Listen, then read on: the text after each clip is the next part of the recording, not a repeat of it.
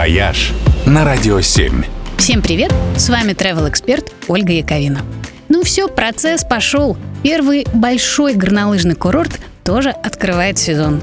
С этой субботы для катания открывается Шерегеш, главный горнолыжный центр Сибири. Статус обязывает – и с тех пор, как этот некогда маленький шахтерский поселок стал вторым по популярности центром катания в России после Красной Поляны, здесь не просто тихо включают канатки, а устраивают большой веселый фестиваль-открывашку. В этот раз праздник будет длиться весь уикенд.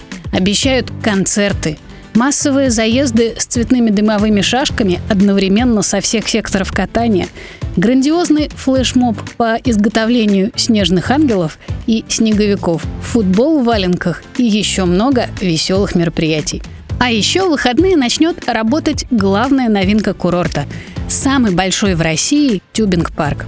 В нем целых восемь разнообразных трасс для катания на ватрушках. От простеньких, детских, до экстремальных, с трамплинами и приземлением на воздушные подушки – еще одно большое и важное обновление этого сезона – новый подъемник в секторе Е, который добавит к региону катания целую новую гору – Асыр, она же Туманная.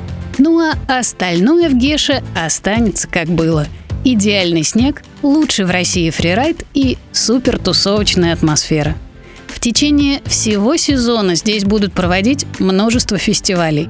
В начале декабря пройдет фест-квест «Разогрелка». Отмечать Новый год начнут уже с 20-х чисел декабря и не прекратят до самого старого Нового года.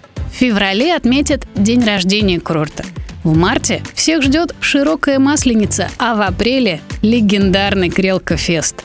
10 веселых дней с карнавалом и спуском в купальниках – кстати сказать, занесенным в Книгу рекордов Гиннесса как самый массовый в мире. В общем, Шерегеш покатит. «Вояж» только на «Радио 7».